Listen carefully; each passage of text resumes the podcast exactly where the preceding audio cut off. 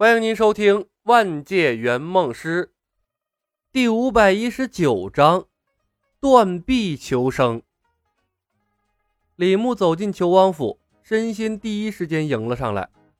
他的右手托着一截小儿手臂粗的深镜，面色惨白，看不到一丝血色。看着李牧，真仙眼中带着一丝卑微中带着讨好的笑容。李公子啊！身虚的药效有限，对你们兄妹三人的裨益不大。这是我为你们准备的一节深镜，服下之后可以夯实你们兄妹三人的基础。沁鼻的药香从身王手里托着的身镜上弥散开来。李牧诧异地看着神仙，他的左臂空荡荡，只剩下衣袖迎风飘荡。好家伙，惜命的老头子主动把胳膊切下来了。这是要搞断臂求生啊！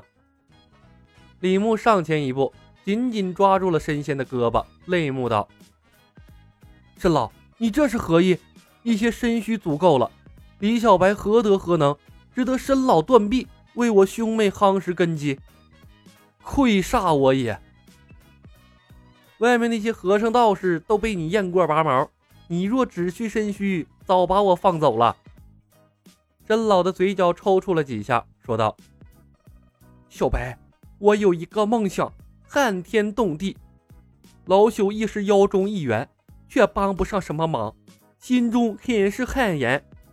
思来想去，也就我这干巴身子能给你们帮上忙了。小白呀，妖族可以失去我这个老头子，不能没有你们呢。为了妖族，你们就收下吧。你们越强大。”我忒越心安呐。是啊，小白哥，你就收下吧，这是申叔的一片心意。武媚娘眼圈红红的。申叔摘取自己胳膊的时候，我拦都拦不住。你说的梦想，何尝不是我们的梦想？之前我还误会你们，现在想想都觉得后悔。我修为浅薄，帮不上小白哥，不然的话，我也要为小白哥冲锋陷阵的。小白哥哥，我从没见申叔这么大方过呢。彩音也在一旁附和：“申叔说的没错，你们强大了，我们才能安心的生活在你的庇护之下，让妖怪可以光明正大的行走在人间。这件事太过艰难，我们需要你。单纯的人最幸福啊！”真仙无声的瞥了两个兔子精一眼，把手里的半截身镜硬塞进了李牧的手里。义正言辞地说道：“砍下来就接不回去了，小白，你如果不接受，扔掉就是。既然如此，那那我就却之不恭了。”李牧双手捧住了身镜，向神仙行礼：“申老之恩，小白铭记于心。义之所在，我不能白受了你的恩果。”神仙艰难的一笑。小白呀，我回山中闭关将养伤势，如非必要，就不要打扰我了。说完，他转过了身，向府外走去。在他转身的一瞬间，他的脸色紧张的无以复加，甚至连呼吸都停止了。直到他走出三步，都没听到李小白的挽留之言，这才长出了一口气，脸上露出了一丝轻松，一丝释然，然后。以最快的速度遁回了山中，看着身仙化光离开，李牧看着手心的身镜，巍然长叹：“唉，我曾那般对待申老，老人家竟然还肯助我，神仙真高义也。”半晌，他似是整理好了情绪，把身镜收了起来，转头看向了两个小迷妹，温和的笑道：“媚娘，彩音。”你们两个既然愿意留下，去外面找许仙，听听他给那些和尚道士讲解的医疗体系的知识，尽量多做一些了解。医疗体系庞大，关键的位置必须由我们自己人掌控。武媚娘和彩音点头称是，兴高采烈地跑出去找许仙了。约么半个时辰之后，在胡晓彤的陪同下，李海龙拖着虚弱的脚步来到了李牧的身边。把手里的一叠写满了字迹的白纸递到了李牧的手中，笑着说道：“头儿，许仙出师了，都搞定了。李牧笑问：“那小子硬生生从金山寺、玄清观、白马寺三个大规模的寺院敲出了三万两银子。”李海龙扑哧一笑：“切，现在呀，让李公府抬着六千两现银，领着一帮和尚道士去官府报备了。”报备？李牧愣住。对呀，李海龙道：“他打算奏请县太爷。”把所有融资人的名号以县衙的名义刻碑立传，公之于众。这小子打算把那些和尚道士的退路堵死，让他们不得不出钱呢。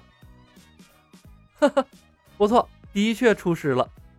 李牧笑了，用银子封堵了县太爷的嘴，还不是他说什么就是什么。伯虎，许仙的三观看来不用我们操心了，让这小子自由成长。早晚成为一个黑心的大资本家呀！没跑。李海龙笑笑，他现在心思浮得很，估计医生是没指望了。对这个世界来说，资本家比医生更有用。李牧看着两人说道：“接下来我们要投入全部的精力，所有手段全部用上，尽快推动医疗体系进入正轨。”要让所有人看到我们报恩的决心。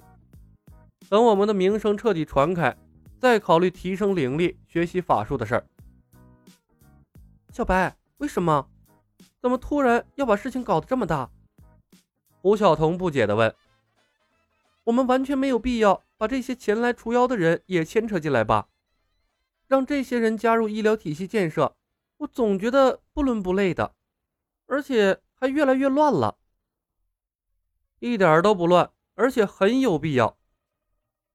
李牧翻看着手中的白纸，小童，这个世界是有真神仙的，看看这些人的背后道统：佛祖、菩萨、三清四御、天师、天官。医疗体系的建设，不管成不成，的确是在造福于民。把这些人拉进来，加上钱塘县的百姓，这些就都是我们的护身符啊！等将来万一有人对我们动手，也要考虑考虑民心的。看着那一个个耳熟能详的名字，李牧挨个给他们加戏。子孙犯错，师长理应代他们受过。护身符，胡晓彤越发的不解。谁会对我们下手呢？法海，他打不过你们吧？胡晓彤不知道天庭地府的乱象，李牧也没打算告诉他，笑看了他一眼，说道：“不怕一万，就怕万一呀，多做些准备没有错。小彤，这些事情你不用管，由我和伯虎来推动，你只管静下心来，安心的钻研法术就好。”哦，胡晓彤似懂非懂的点了点头。说话间。一青一白两道身影突然在院子中间闪现，李牧果断闭上了嘴巴，用一线牵给李海龙传音。白素贞估计要问起千年大劫的事儿，由我来主导，你尽量不要说话。他不得不提前打预防针。大吹法罗太邪性了，涉及到菩提祖师，万一李海龙一不留神说出什么不该说的，那就真热闹了。新白的世界剧情早乱套了，大吹法罗又说了那么多，不知道哪个实现了，哪个没实现。